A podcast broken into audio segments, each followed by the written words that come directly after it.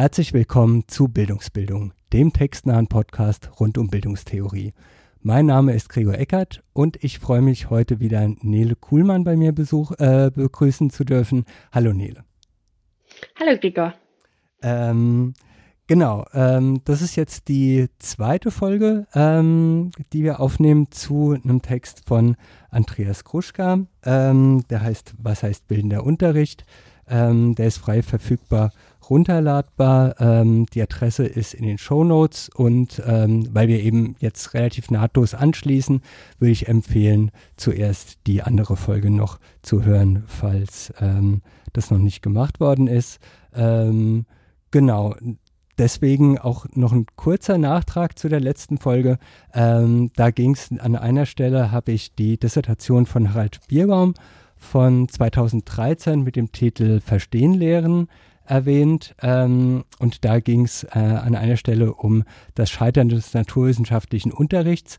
Ähm, bin da allerdings ganz schön ins Schwimmen gekommen und ähm, dass es eben äh, nicht so stehen bleibt, würde ich da ähm, kurz eine kleine Stelle, ähm, einen Satz, allerdings ein sehr langer Satz, ähm, kurz dazu vorlesen. Ähm, das ist ähm, auf der Seite 188 in der Dissertation. Auch da ähm, gebe ich die Literaturinformation, schreibe ich in die Shownotes rein und lese kurz vor. Also genau, noch als Kontext, er bezieht sich da auf einen Text von, ein Buch von Helmut Fendt, Theorie der Schule von 1980 ähm, wo es eben um Funktionen der Schule geht. Ähm, und da geht es um drei gesellschaftliche Funktionen von Schule, ähm, nämlich hier die Qualifikationsfunktion, ähm, die Selektionsfunktion und die Integrationsfunktion.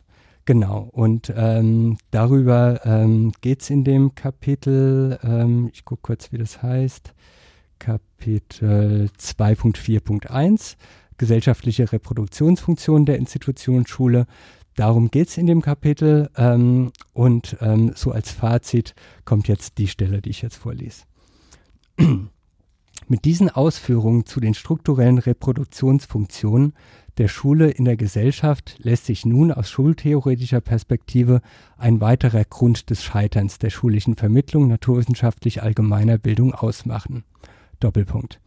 Denn was sich hinsichtlich der gesellschaftlichen und vermeintlich genuin pädagogischen Funktion der Schule, nämlich der Enkulturation als Vermittlung möglichst vielfältiger Kenntnisse und Fertigkeiten sowie Einstellungen an alle heranwachsenden Gesellschaftsmitglieder zum Zwecke der selbstbestimmten Teilhabe und Mitgestaltung an der gesellschaftlichen Kultur, einerseits als das Scheitern der schulischen Vermittlung naturwissenschaftlicher Allgemeinbildung darstellt, also das ist der erste Teil, ähm, ist aus der Sicht der angeführten gesellschaftlichen und eben auch pädagogischen Funktionen der Qualifikation, Selektion, Schrägstrich Allokation und Legitimation, Schrägstrich Integration andererseits als ein Gelingen der Schule zu interpretieren, weil damit zugleich auch genau diejenige ungleiche Verteilung von Kenntnissen, Fertigkeiten und Einstellungen oder neuerdings Kompetenzen auf die nachwachsende Generation erreicht wird, die für die in Anführungsstrichen Massenloyalität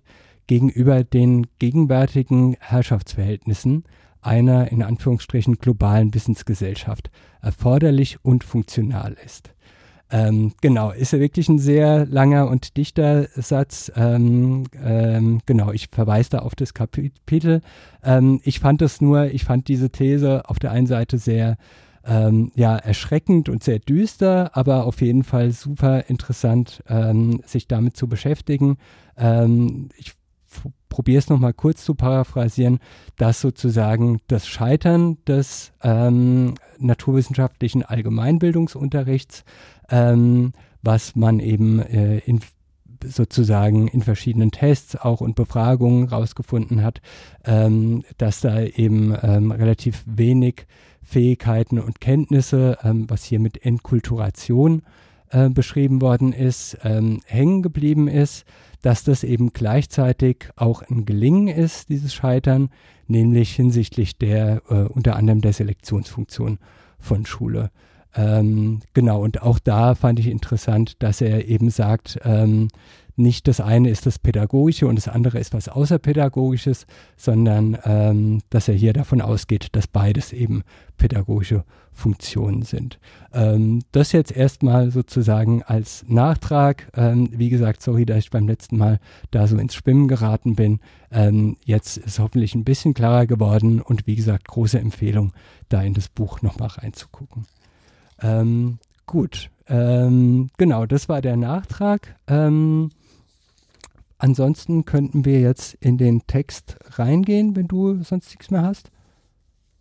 Ja, ich ähm, fand das jetzt ein interessantes Zitat. Also es, ich habe es jetzt auch nur gehört, das mhm. ist dann äh, doch sehr komplex äh, gewesen, aber dieses äh, Verhältnis zwischen pädagogischem Anspruch, also den wir irgendwie genuin pädagogisch verstehen würden, dem Vermittlungs- und Bildungsanspruch und dem, äh, dem wir oder der gemeinhin äh, nicht als pädagogischer oder als pädagogische Funktion beschrieben wird, die Reproduktion, äh, das äh, im Blick zu behalten. Das ist, glaube ich, auch für den äh, Gruschka-Text äh, sehr interessant, äh, weil das wirklich so eine ja die die äh, Komplexität von Schule und das äh, ineinander von und äh, ineinander von verschiedenen Logiken und damit auch äh, von verschiedenen ja Aufgaben von Unterricht ähm, und ich glaube, das äh, ist sehr bedeutsam auch, um den Text zu verstehen. Mhm.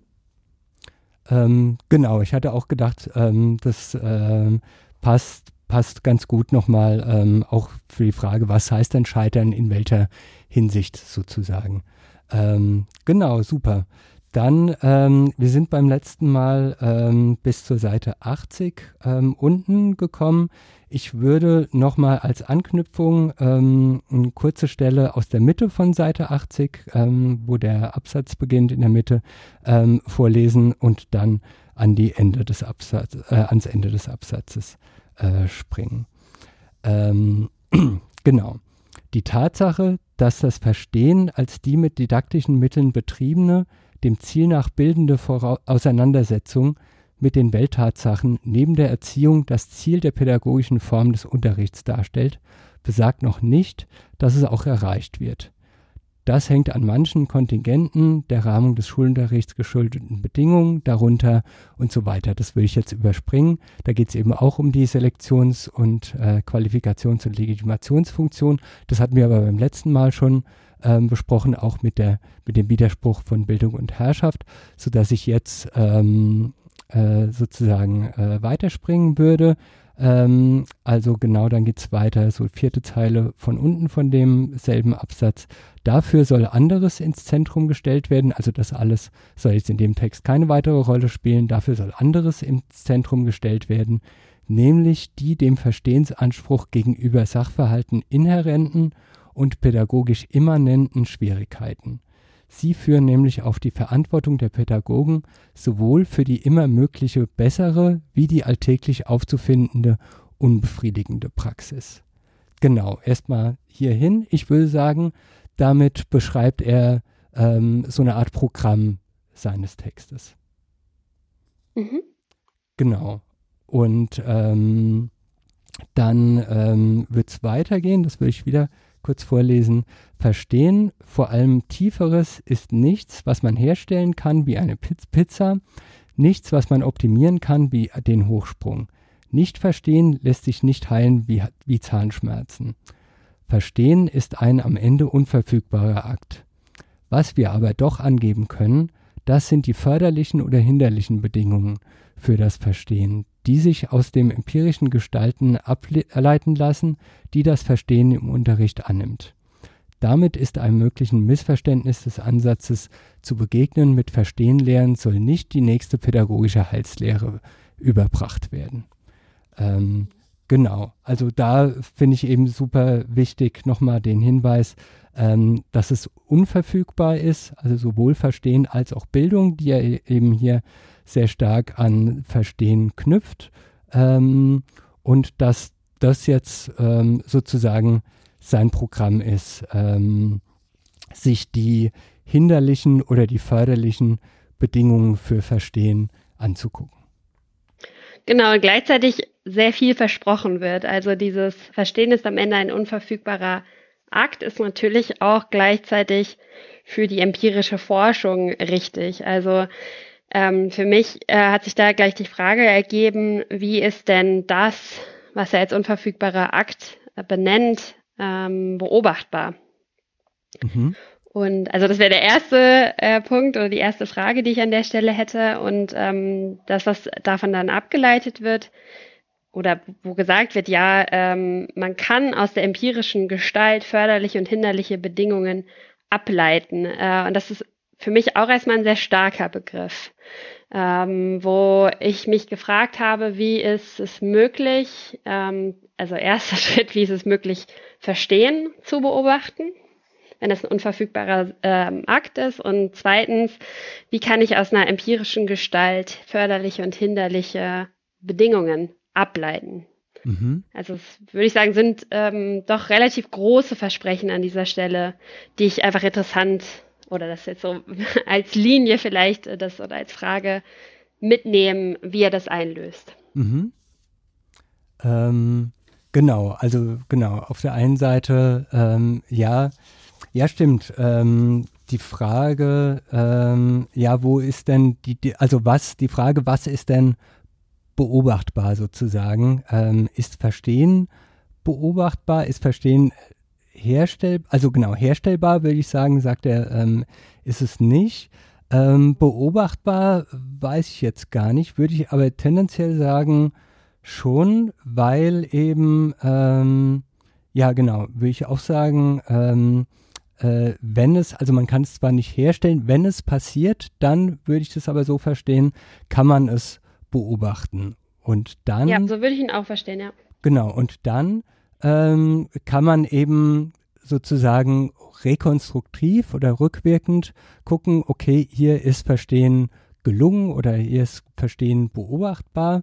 Ähm, dann gucken wir uns doch die Bedingungen, die vielleicht auch Aktionen und Reaktionen der LehrerInnen, weil da würde ich auch sagen, das ist so ein, so sein Erkenntnisinteresse oder seine Perspektive, dass es eben darum geht, wie, was, also das, so will ich auch den, den Einsatz ähm, äh, verstehen mit der ähm, Verantwortung der Pädagogen sowohl für die immer möglich bessere wie die alltäglich aufzufindende unbefriedigende Praxis, ähm, dass er eben abstrahiert von den ähm, Verstehensbedingungen, ähm, auf die jetzt die Lehrerinnen keinen Einfluss haben, eben diese äh, Selektionsfunktionen und so weiter, ähm, dass er sich eben die äh, Situationen anguckt, ähm, die in dem Verantwortungs- oder Gestaltungsbereich der LehrerInnen ähm, stehen und dass das auch seine Perspektive ist. Das heißt, ähm,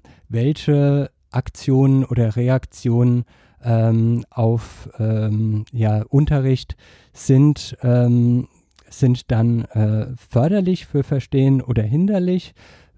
Immer sozusagen die Voraussetzung mitgedacht, dass es in Unterricht ähm, vor allem um Verstehen gegen, gehen soll und dass das dann quasi dann auch die Skala ist. Also dass ähm, sozusagen die Bedingungen oder die Aktionen und Reaktionen, die ein Verstehen befördern, ähm, dass das dann sozusagen ähm, ja, ähm, genau, dass das, das, das die Bewertung ist. Also ähm, die Frage, fördern Sie ein Bestehen, ähm, ja oder nein? Ähm, und dass man das wie auf so einer Skala, also zum Beispiel ganz links ähm, behindert ähm, verstehen, ganz rechts fördert bestehen und dass man da sozusagen immer die einzelnen ähm, Aktionen auch ähm, sozusagen in der Rekonstruktion dann auf dieser Skala verortet oder äh, positioniert. So würde ich das verstehen.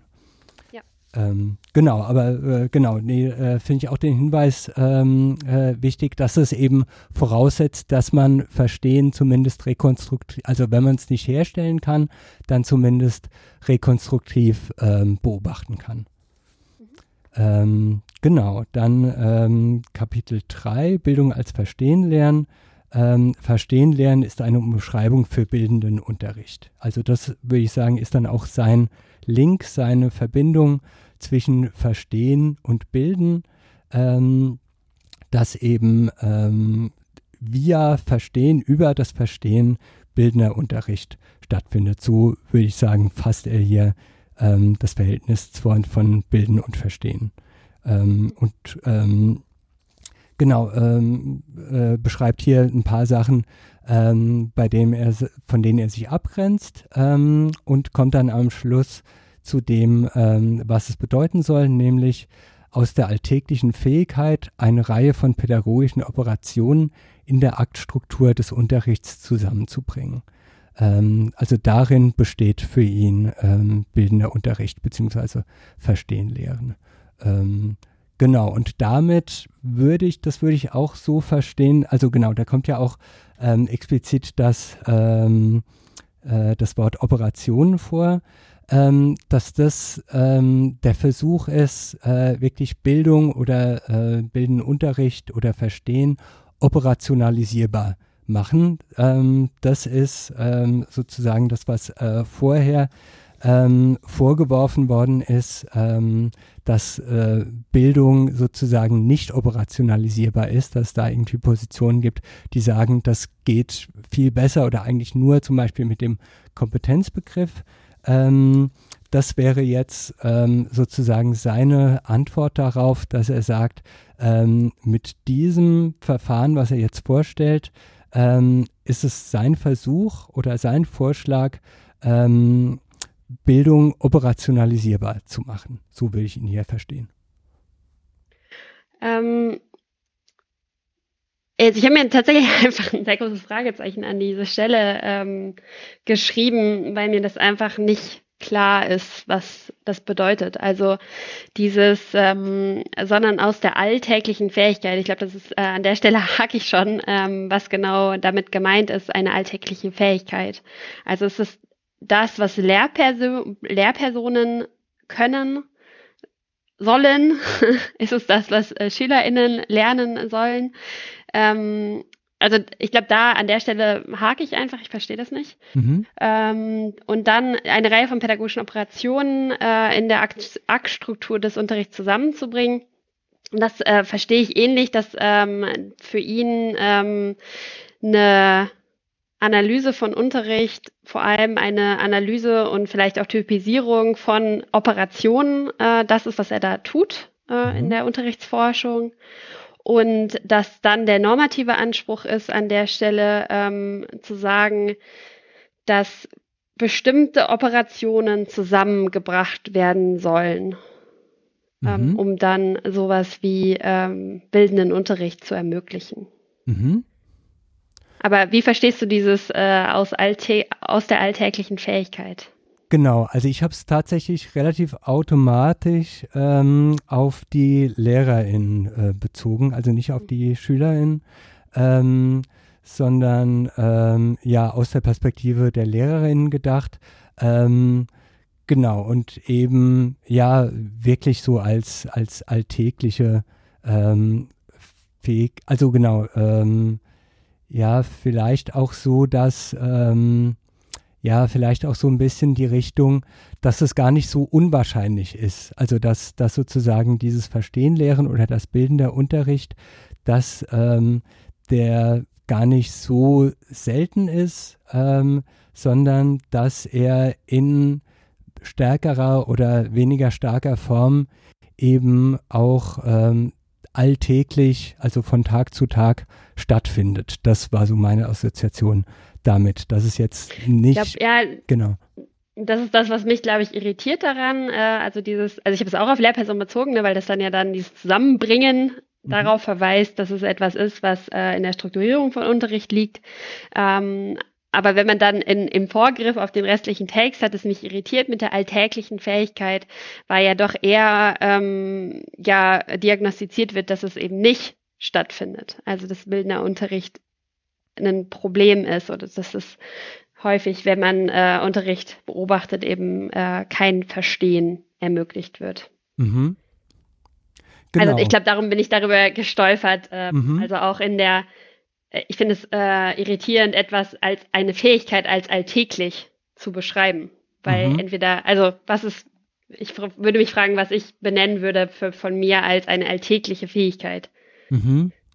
Ähm, genau, aber sowas, das ist jetzt vielleicht auch einfach äh, Haarspalterei an der Stelle.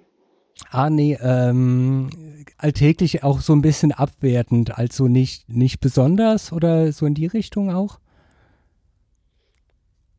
Hm, ich würde sagen, eine Fähigkeit ist etwas, also man könnte das so verstehen als eine Abwertung, äh, aber ich hätte den Text jetzt nicht so verstanden. Mhm. Ähm, ich könnte mir auch vorstellen, dass es äh, so gemeint ist, ähm, wie du es gerade gesagt hast, also etwas irgendwie, was jetzt nicht irgendwie, wer weiß, wie hochgehängt ist, sondern etwas, was einfach tagtäglich passieren könnte. Mhm. Vielleicht formulieren wir es so. Mhm. Ähm, aber mich irritiert dieses Zusammenführen von alltäglichen Fähigkeit, äh, weil äh, ich finde nicht, dass das zur Fähigkeit passt, der Begriff. Ah, okay. Aber vielleicht ist das eine Frage, einfach zu schauen, wie füllt er das denn jetzt? Also was sind denn jetzt die Operationen, ähm, die da für ihn bedeutsam sind und inwiefern das dann eine alltägliche Fähigkeit darstellt? Da können wir vielleicht drauf zurückkommen. Mhm, genau, finde ich auch gut, ähm, sozusagen das so als als, als Frage dann für den Rest von dem Text irgendwie ähm, darauf immer ähm, zurückzukommen. Ähm, genau, dann ähm, beschreibt er jetzt sozusagen drei Dimensionen, ähm, die ich, ähm, die habe ich jetzt paraphrasiert, sozusagen immer mit einer Überschrift. Die erste wäre für mich die Frage nach dem Bildungssinn, die zweite, also 3.2, nach der subjektiven Voraussetzung, nach der Erkenntnis und die dritte nach den Erkenntnismethoden. Ähm, jetzt weiß ich nicht genau, wie weit wir da ähm, äh, sozusagen ähm, dann anhand von Textstellen das irgendwie machen wollen. Da habe ich mir jetzt relativ wenig konkret angestrichen. Vielleicht von der ersten habe ich direkt den ersten Satz, ähm, den fand ich interessant, beziehungsweise erster und zweiter sind sehr kurz. Das Wissen darum, was das heißt, also genau, nee, dann braucht man die Überschrift noch dazu. Also zunächst verlangt das Verstehen nach einer didaktischen Entfaltung des Bildungssinns, der in den Inhalten steckt. Das Wissen darum, was das heißt, scheint zunehmend verloren gegangen zu sein. Zum ersten bedeutet es die Verwiesenheit des jeweiligen Unterrichts auf den je besonderen Inhalt. Ähm, das habe ich so verstanden, als eben ähm, das, äh, was wir in der letzten Folge besprochen hatten, ähm, so wie er ähm, eben die Kompetenzorientierung ähm, versteht, ähm, wo er eben eine Abwertung des Inhalts und eine Aufwertung einer Methode, die man auch unabhängig von dem Inhalt ähm, anwenden kann, ähm, wo das sozusagen seine Diagnose ist und ähm, das jetzt sozusagen als Gegenbewegung seine These, dass ähm, der Unterricht ähm, eben auf den jeweils besonderen Inhalt äh, verwiesen ist und ähm, dass es sozusagen nicht unabhängig davon auch konzipiert oder gedacht werden kann. Das wäre ähm, so meine Interpretation. Ja, ich würde noch ergänzen, äh, was ich in interessant fand in 3.1. Äh, wir haben letztes Mal ja auch darüber gesprochen, was ist eigentlich dann die Sache und von wo wird die ähm, gesetzt. Und äh, da war ja die Vermutung, dass Gruschka das stark von der, vom Universitätsfach, von der Universitätsdisziplin aus denkt. Äh, und das macht er jetzt explizit im äh, zweiten Absatz. Ähm, in der Schule, also wir sind auf Seite 81, in der mhm. Schule wird diese le lebensweltliche Form als Umgangswissen und Voraussetzung mehr genutzt, als gemeinhin benutzt, äh, bewusst ist. Unterricht endet aber nicht in der Wiederholung des schon Gewussten oder Bekannten. Mit ihm gilt es, über diese Wissensform hinauszukommen. Damit wird in erster Linie das wissenschaftlich entwickelte und geprüfte Wissen über Welttatsachen zum Inhalt der Schule. Die Organisationsform dieses Wissens ist bis heute vor allem fachlich oder disziplinär. Also hier zwei Dinge.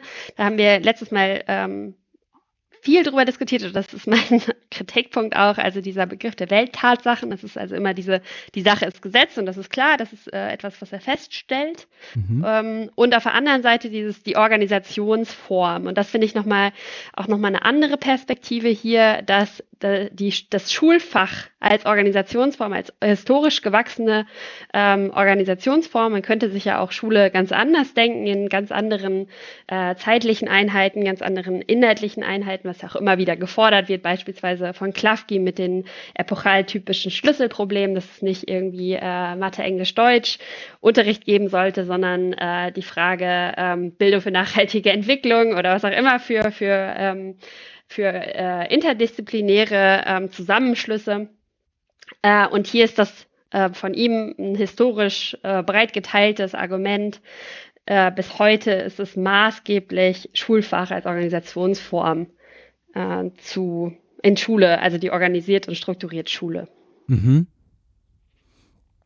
Okay, und dass das sozusagen ähm, eine Setzung ist, die man auch ähm, ja, ähm, genau, vielleicht fällt hier sozusagen irgendwie das, das, so, so in eins sozusagen auf der einen Seite so eine deskriptive Ebene, dass er eben sagt, okay, es ist so, es ist so ähm, quasi ähm, historisch gewachsen. Und auf der anderen Seite würde ich auch sagen, schwingt so mit ähm, quasi so ein und damit ist er einverstanden oder das findet er ähm, beibehaltenswert, würde ich jetzt mal so interpretieren. Also weil er es ähm, allein schon dadurch, dass er es nicht explizit kritisiert oder in Frage stellt, ähm, würde ich auch sagen, ähm, oder genau, kommt es mir auch so vor, als ob er das ähm, sozusagen ähm, ja weiter bestätigt oder für aufrechterhaltenswert ähm, einschätzt. Mhm. Genau. Und die bei der zweiten Dimension, also subjektive Voraussetzungen, da finde ich den Start sehr schön. Ähm, den würde ich mal vorlesen. Mhm. Damit sind nicht die in, also die Überschrift ist, die zweite Dimension bezieht sich auf die subjektiven Voraussetzungen des Verstehens als ein für dieses bereit, bereits als gegeben anzunehmendes Können. Damit sind nicht die in Kompetenzmodellen hinzutretenden, Zitat, motivationalen oder, oder das ist ein Anführungszeichen, oder voli, äh, volitionalen Momente angesprochen, die dem Psychologen so nahestehen, während ihnen die Sachen doch weitgehend fremd bleiben. Und das äh, finde ich eine, eine sehr schöne Figur, also diese ähm, interessante Beobachtung, dass äh, in der pädagogischen Psychologie und das, da denke ich jetzt auch an Erfahrungen, die ich ähm, so in, mit KollegInnen aus der pädagogischen Psychologie gemacht haben, dass äh, letztlich vieles auch ohne Inhalte geht. Also von Experimenten zur Selbststeuerung beispielsweise ist es letztlich egal, ähm, welcher Inhalt da äh, gelernt wird, sondern es äh, geht ähm, um formale Mechanismen, die untersucht werden. Und ähm, das finde ich äh, hier eine schöne, schöne Spitze und eine sehr treffende Spitze. Mhm.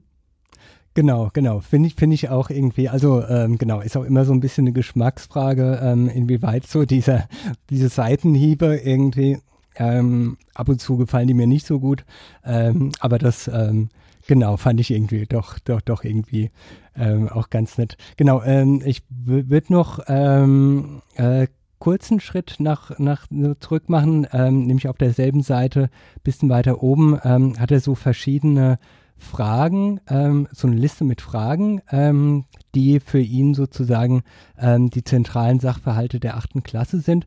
Ähm, auch da lässt er offen, woher er die hat, ähm, sozusagen. Ähm, genau, aber macht es, also genau, lässt es nicht äh, insgesamt offen, sondern verweist dann am, am Schluss von der Liste auf drei, äh, auf zwei Veröffentlichungen von ihm, in denen er das offenlegt. Ähm, weil ich mich jetzt sozusagen vor allem äh, oder fast ausschließlich auf den Text irgendwie ähm, bezogen habe, ähm, sozusagen ist mir jetzt ähm, nicht ganz klar, äh, worauf er sich äh, das jetzt bezieht, ob das sozusagen aus den Curricula entnommen ist ähm, und inwieweit ähm, die Curricula in den einzelnen Bundesländern da so übereinstimmt sind. In der achten Klasse war ich jetzt auch nicht so ganz. Ähm, aber unabhängig davon finde ich diese Liste super interessant und auch ähm, super, ähm, also es hat bei mir tatsächlich so beim Lesen, hat es ähm, so zwei Effekte gehabt. Also als Beispiel lese ich mal so drei, vier Fragen vor. Was ist eine These und ein Argument? Was ist ein literarischer Text? Dann springe ich, ähm, was sind Schulden oder was ist eine historische Quelle? Ähm, und die eine Reaktion war so, ähm, ja, das sind ja fast schon triviale Fragen. Und auf der anderen Seite habe ich bei jeder einzelnen Frage gedacht, okay, da könnte man ohne Probleme mehrere Dissertationen zuschreiben. Und mhm. das fand ich irgendwie, ähm, das fand ich schon auch interessant, diese Gleichzeitigkeit. Auf der einen Seite sind es, und es sind auch die Mai, also genau, mehr oder weniger ähm, voraussetzungsreiche Fragen, ist die, also genau, es sind eben Fragen, genau, wie zum Beispiel, was ist ein mathematischer Beweis, was ist ein Relationsausdruck, eine Funktion. Ähm, diese Frage kann man sozusagen nur dann stellen, wenn man über den Begriff Relationsausdruck schon mal gestolpert ist oder damit konfrontiert worden ist. Aber direkt die nächsten beiden Fragen, was ist Strom, was ist Licht, das sind so grundlegende Fragen, ähm, die einem wirklich ähm, im Alltag begegnen und wahrscheinlich auch nicht erst in der achten Klasse, sondern schon weit davor, die sich einem einfach stellen und die auch einen riesen ähm, ja, Einfluss auf das Verstehen, auf die Selbst- und Weltverhältnisse, ähm, auf äh, ja sozusagen ja eine Vorstellung von Welt auch ähm, haben, ähm, dass ich diese Liste eben super interessant fand, eben auch als Beispiel, ähm, ja, was sozusagen, also genau, irgendwie, ähm, wenn, wenn sozusagen irgendwie hier es darum ging, auch irgendwie klar zu machen, dass auch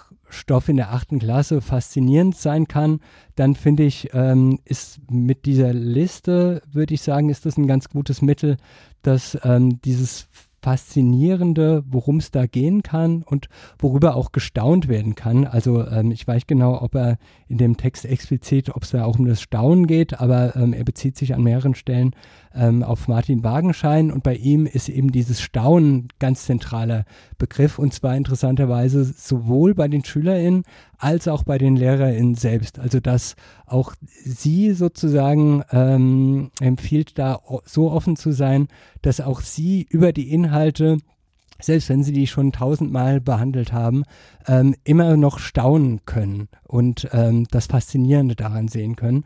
Ähm, und ich finde mit dieser Liste, ähm, äh, ich finde die da ganz passend, um dieses Faszinierende, dieses Staunende und dieses gleichzeitig zwischen fast schon trivial und ähm, wenn man es dann wirklich wissen und verstehen will, wie anspruchsvoll und wie ähm, wie tief man sich damit eigentlich beschäftigen kann und müsste, ähm, um das zu verstehen. Ähm, diese Gleichzeitigkeit fand ich da sehr interessant. Ja, ich habe die, als ich die Liste gelesen habe, habe ich mich äh, gefragt, was die Funktion an der Stelle ist. Also du hast jetzt auf allen verwiesen, zu sagen, dass das, was in der achten Klasse vermittelt wird oder werden soll, ähm, sehr grundsätzliche Fragen sind. Ähm, äh, vielleicht haben wir selber äh, andere Erinnerungen an die achte Klasse ich finde es interessant, dass er die achte Klasse herausgreift, als irgendwie eine, die ja vor allem vielleicht jetzt so in Erinnerung eher an Pubertät geprägt sind. Mhm.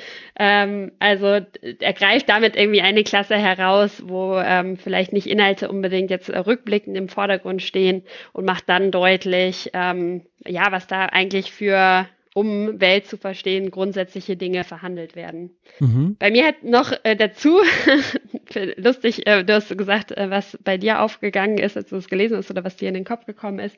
Für mich war vor allem auch dieses, oh je, da weiß ich ganz wenig noch drüber. Also mhm. da, das muss ich auch sagen, also zum Beispiel, was ist eine chemische Verbindung? Äh, letztlich, dass ich dann in meinem Kopf hatte, oh ja, stimmt, das haben wir irgendwann mal gemacht, so nach dem Motto, ne, in diesem, in dieser ähm, äh, Logik und gleich für mich sowas, äh, sowas sehr Lehrerhaftes äh, aufgerufen hat, sowas, ähm, ja, das müsste ich eigentlich wissen, das war Stoff der achten Klasse. Mhm. Ähm, und das finde ich auch ein bisschen in dem Stil, wie diese Fragen präsentiert sind, ist es auch angelegt. Mhm, auf jeden Fall, also genau, später gibt es noch mehrere so Fragelisten. Ähm, auch wenn es dann, ähm, also auch das habe ich dann eher so als, ich weiß nicht genau, ob es so augenzwinkernd gedacht war, genau, aber so ja. ein bisschen augenzwinkernd auch, ähm, keine Ahnung, dann äh, auf der Seite 83 gibt es so eine Liste zu ähm, äh, eben Erkenntnismethoden ähm, und da äh, wird eben genau, der Satz beginnt mit, wer nicht bewusst macht, was er tut, wenn und dann gibt es eben eine Liste von, von, von Operationen, von äh, Erkenntnismethoden. Ähm, und dann geht es weiter, wer das alles nicht macht, ähm, der, ähm, genau, äh, wo steige ich wieder ein? Der steht beim Verstehen als einer reflektierenden und problematisierenden Tätigkeit seines Geistes im Unterricht auf verlorenem Posten und kann nur darauf spekulieren, dass ihm die Einsicht in etwas, äh, dass ihm die Einsicht in etwas wie ein reifer Apfel in den Schoß fällt. Er muss auf den Geistesblitz warten, oft lang und vergeblich. Und eben diese, diese Liste, die er macht, wo er sagt, also äh, überspitzt oder paraphrasiert, wer das alles nicht bewusst macht, der ähm, sozusagen muss auf äh, Geistesblitze warten und oft kommen die vergeblich und ähm, ist sozusagen meilenweit von ähm, strukturierter Erkenntnis irgendwie entfernt. Ähm, und da sind eben auch schon äh, ein paar Sachen, die jetzt nicht, ja, nicht ganz so trivial sind. ähm, also äh, jetzt äh, zum Beispiel, ähm, wer sich nie klar gemacht hat, wie man eine Prädikation durchführt und wie man dabei zu einer Definition zu Schlüssen kommen kann. Also ähm, vor allem halt mit den, mit den Fach, also ich glaube, dass der Sache nach irgendwie, ähm, äh, dass es dann, dann, dann doch nicht ganz so hochgehängt ist, aber eben mit den Fachbegriffen und aber auch, ähm, genau, würde ich auch sagen, ist, ist hier so dieser Effekt, ähm, so dieses Ertapptsein vielleicht so ein bisschen ähm, und ähm, ja, vielleicht, ähm, ja, so ein Abgleich sozusagen irgendwie mit ähm, den eigenen Erfahrungen oder den eigenen Einschätzungen, wie man zu diesen Fragen dann irgendwie steht. Genau, aber das äh, war bei mir auch auf jeden Fall auch so dieser, dieser ja, das des Etappzeits. halt auch so ein bisschen äh, der Stil des Textes, ne? Das hat halt auch was Lehrerhaftes, muss man einfach sagen, finde mhm. ich. Also auch in der starken äh, Pointierung. Und ähm, das wird da sicherlich auch, äh, also wie, es ist halt so ein augenzwinkerndes, äh, Lehrerhaftes, äh, so, so lese ich das. Mhm. Genau. Genau, aber da, genau, das, das war nur nochmal der, der Rück, Rückgriff ähm, auf das Kapitel 3.1. Genau, dann waren wir bei 3.2 mit dem ähm, Seitenhieb an die ähm, Psychologin. Ähm, genau, ähm, dann kommt eben diese Liste, ähm, dass er eben sagt, und da würde ich sagen, ist die These, auch von dem, was ich eben schon vorgelesen habe, dass die Erkenntnis bewusst gemacht werden soll, also auch die Methoden ähm, muss bewusst gemacht werden und auf den Begriff gebracht werden, ähm, um zu einer wirklichen Erkenntnis zu kommen. Ähm, und deswegen ähm, auch quasi der letzte Satz oder die letzte Zeile, ähm, in dem er auf die Wissenschaftspropädeutik ähm, hinweist, ähm, die man genau als so etwas verstehen kann, äh, sozusagen Begriffe und bewusste ähm, Zwischenschritte und ähm, eben Unterscheidungen von verschiedenen Erkenntnismethoden, ähm, die man eben anwenden kann, um ähm, sozusagen ja ähm, zu Erkenntnissen zu kommen, die er eben hier eben auch stark ähm, mit äh, an, an Verstehen koppelt. Genau da irgendwie auf der Seite 82, vierte Zeile von unten Verstehen wird somit Erkennen und Erkenntnis gekoppelt. Und er verweist dann auf Kant und Lutz Koch. Ähm, aber das ähm, würde ich sagen, genau, ist hier seine These, ähm, dass nur dann, wenn man ähm, sozusagen über dieses Rüst, Rüstzeug, über die ähm, über das Verhältnis und das auf den Begriff äh, be äh, bringen, äh, wenn man darüber verfügt, dass ähm, das eine notwendige Voraussetzung für systematische Erkenntnis ist. Mhm. Genau, und in der dritten Dimension, da sagt er selbst, äh, dass er sich da auf die Verbindung dieser beiden Aspekte, also den Inhalten und oder Bildungssinn äh, und den subjektiven Voraussetzungen bezieht, nämlich die Methode.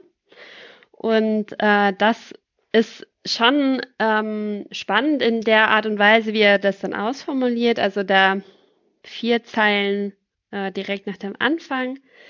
Im weitesten Sinne handelt es sich um die aus den Alltagsoperationen heraus entwickelten, verfeinerten und explizit gemachten Forschungsmethoden der Fächer. Über solche verfügen alle Fächer in je besonderer Weise. Sie markieren zugleich die Denkform, in der sich die fachlichen Erkennenden gemeinsam bewegen. Sie versetzen sie auch in die Lage, miteinander in Kommunikation zu treten, um die Geltung von Aussagen oder Behauptungen zu prüfen. Äh, und da sehen wir wieder eine sehr starke Orientierung an äh, den Fächern der Universität ähm, und hier jetzt nicht von den Inhalten aus, sondern von den Methoden aus oder man könnte auch sagen von den Praktiken der Wissensgenerierung, Praktiken der Wissenskommunikation äh, ausgedacht. Und äh, das ist interessant, äh, dass er da ähm, vor allem dann Forschungsmethoden in den Vordergrund rückt. Das ist, das habe ich letzten, in der letzten Podcast-Folge auch einmal benannt. Äh, in der Fachdidaktik gibt es stark diese Bestrebung, ähm, die dann authentisch äh, genannt wird. Also wenn äh, im Mathematikunterricht tatsächlich bewiesen wird, äh, das ist Erkenntnisgewinnung in der Mathematik, dann wird das authentisch bezeichnet. Also es gibt es vor allem in den Naturwissenschaften diese Forderung, aber auch in den anderen, also in anderen äh, Fächern, die jetzt nicht dem Bereich zugehörig sind.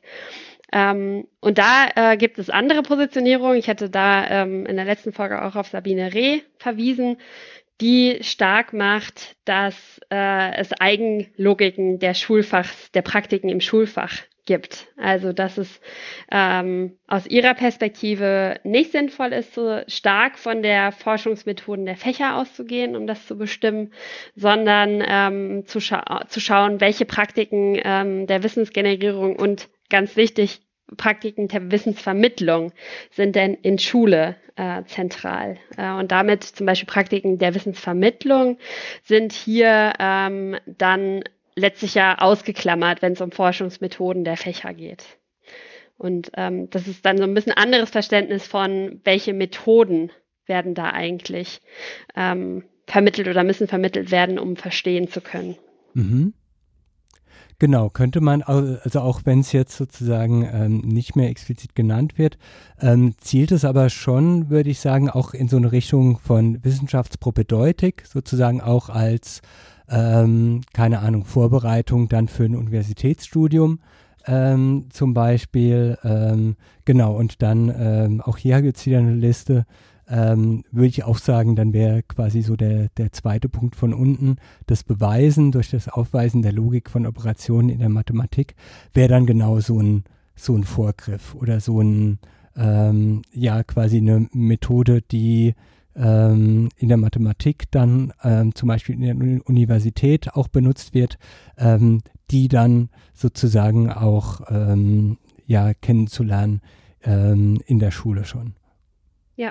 Und was ich äh, einen total wichtigen Einsatzpunkt finde, äh, ist über der Tabelle noch die ähm, Frage, warum sollte man das eigentlich tun? Also wir haben ja eben darüber gesprochen, dass Gruschka sich auch positioniert, dass es sinnvoll ist, auch an diesem Organisationsprinzip Schulfach, was an Universitätsdisziplin orientiert ist, festzuhalten. Also das macht er implizit, mhm. aber jetzt wird er auch immer expliziter. Und jetzt macht er äh, aus meiner Perspektive wirklich einen sehr, sehr guten Punkt auf, ähm, warum das äh, auch normativ wünschenswert ist. Ähm, also das ist die äh, fünfte Zeile von oben. Äh, dass dies unverzichtbar ist für die moderne Schule, wird sofort klar, wenn man sich dieses Prüfkriterium der Wissenschaftlichkeit aus ihr wegdenkt. Dann wird das Tor weit geöffnet für Weltanschauung als Lehrstoff für Indoktrination. Oder wo der gleich nicht machtvoll hineindrängt, haben wir es mit einer unsäglichen Verlängerung der kulturindustriellen Verdummung zu tun, indem das wilde Meinen, für das niemand Verantwortung übernehmen muss, Einzug hält.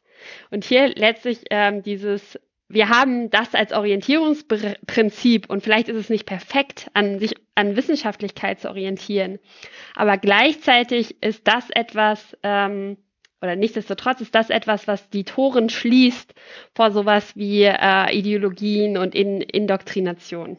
Mhm. Und das, ähm, genau, würdest du so unterstützen oder Fragezeichen ja. dran machen? Okay.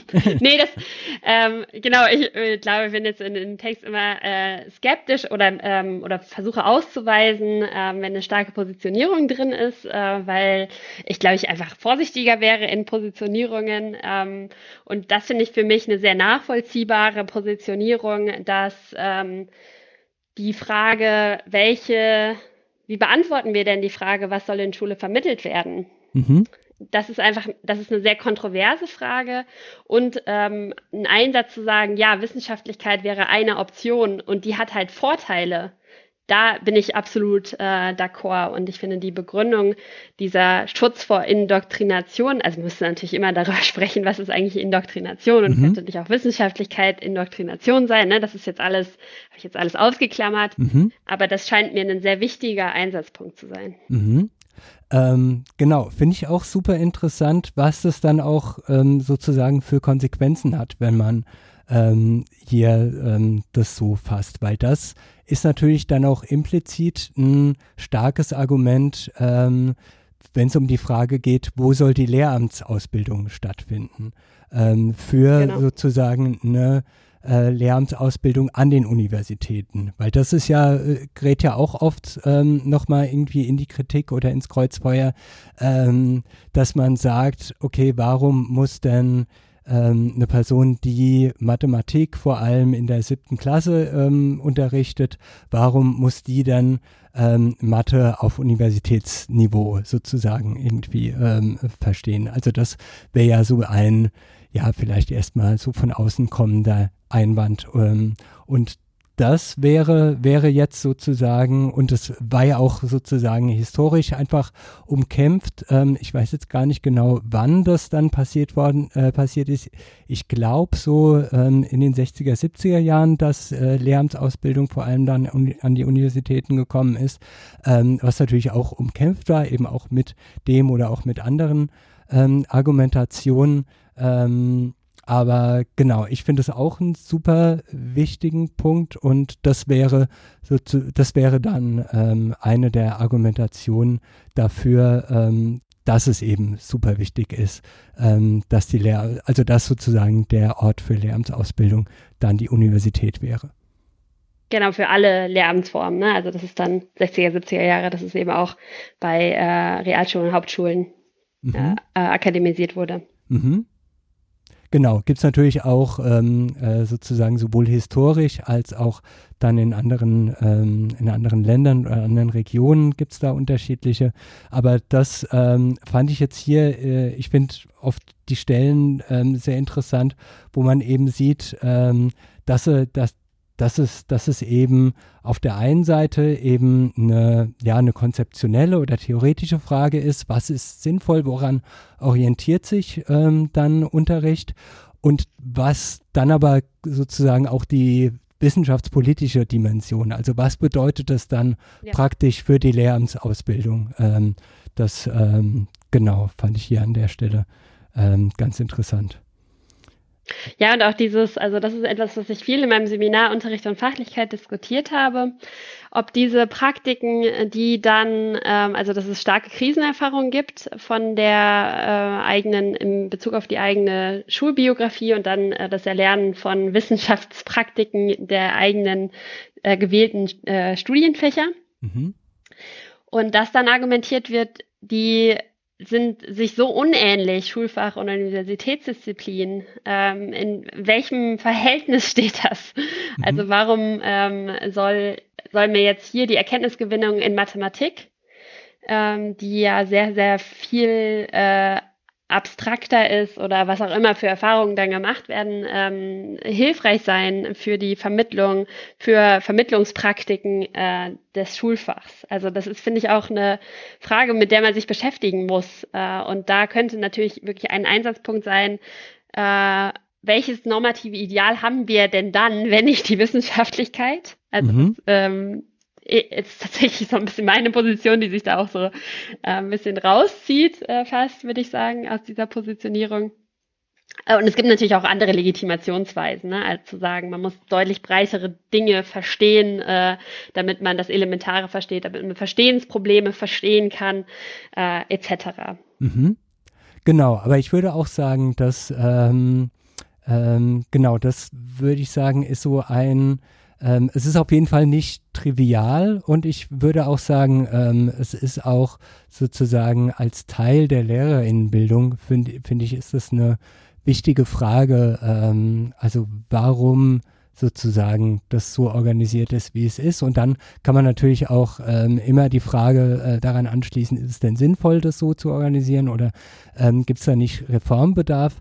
Aber ähm, sozusagen die Hintergründe dafür ähm, zu kennen und zu reflektieren und zu diskutieren, ähm, finde ich da super super wichtig. Ähm, genau, ein weiteres, aber ich glaube, das wird jetzt, äh, würde ich jetzt nur kurz anschneiden, bin natürlich nochmal die ganz praktische Frage, ähm, was eben im Lehramtsstudium oft äh, nochmal ein Problem ist, ähm, sozusagen, man studiert dann gleichzeitig, äh, man sitzt dann sozusagen in Seminaren und in Vorlesungen mit Studierenden, wenn man zum Beispiel jetzt Mathematik auf Lehramt studiert, mit Studierenden, die nur Mathematik studieren und fühlt sich dann oft nicht zugehörig sozusagen. Also das würde ich sagen, ist auch nochmal ein ganz großer ähm, Problem- oder Themenkomplex, ähm, den ich jetzt aber nur, nur anreißen würde, weil ähm, auch da ist natürlich die Frage, ähm, mit welchem Ziel studiert man das, ähm, inwieweit fühlt man sich dann ähm, äh, sozusagen eingeschlossen oder ausgeschlossen,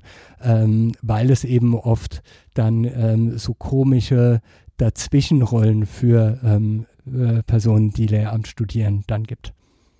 Ja. Genau. Dann können wir zum vierten, ähm, oder hast du noch was davon? Genau, nee, nee, sehr gern.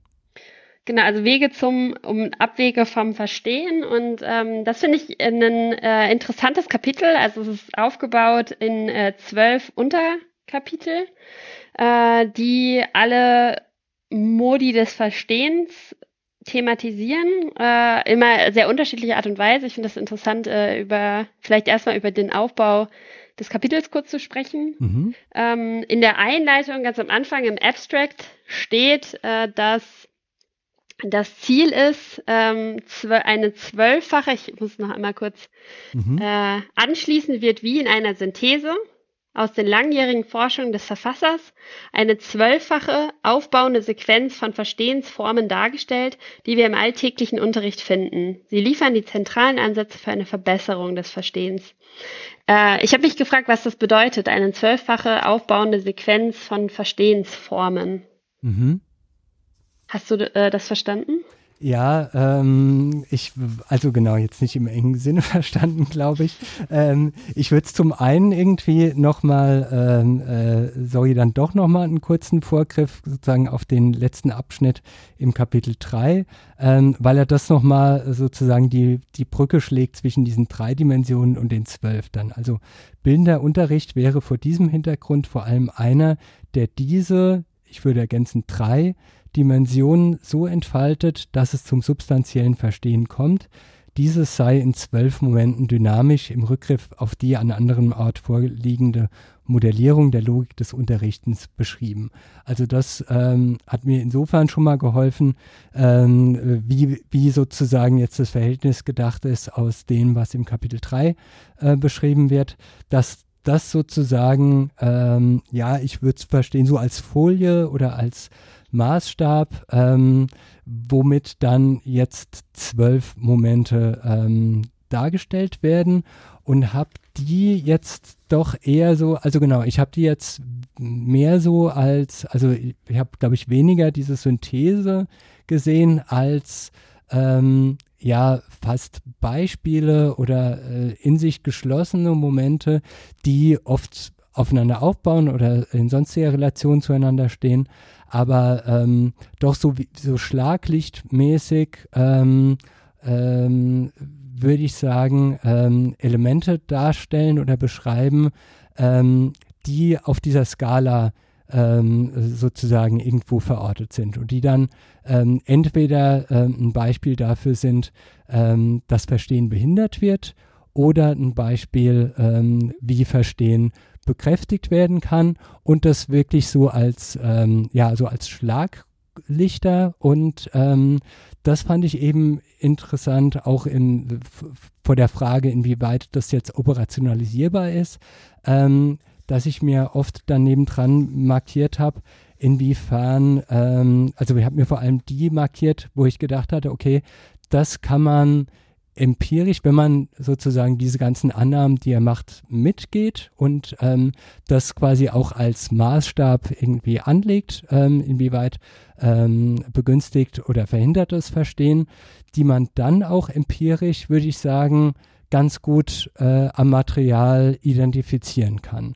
Ähm, das war und dann so genau und dann quasi, dass das einfach dann zwölf Aspekte sind, anhand denen man das machen kann. Ich gucke nochmal in den, in den Satz ähm, auf den Abstract. Ähm, genau, eine Synthese aus den langen Genau, das würde ich sagen. Ähm, das, äh, so würde ich auch den ganzen Text verstehen, eben weil er viele ähm, Hinweise macht an ähm, andere Veröffentlichungen ähm, und auch äh, Studien und Fallstudien, ähm, dass das so, ein, so, eine Art Kondensat auch der, der letzten Jahre der Forschung für ihn ist. So würde ich jetzt Synthese in dem Sinne auch verstehen, ähm, also als Kondensat der Forschung. Ähm, äh, aufbauende Sequenz von Ja und Sequenz. Ähm, ich weiß gar nicht genau, ob eine Sequenz immer eine bestimmte Reihenfolge haben müsste. Ich kenne das so ein bisschen vom Programmieren. Ich glaube, das ist so der Unterschied zwischen Liste und Sequenz, dass sozusagen eine Liste, ich glaube, eine Liste muss nicht nummeriert werden und eine Sequenz schon, aber das ist jetzt ganz, ganz, ähm, ganz fieses Halbwissen. Aber genau, ich würde, hätte, hätte da jetzt auch weniger so eine, so eine, so eine, ähm, eine zwingende Reihenfolge gesehen, als jetzt ähm, mehr oder weniger so Schlaglichter. So hatte ich das jetzt verstanden. Genau, was war da dein Eindruck?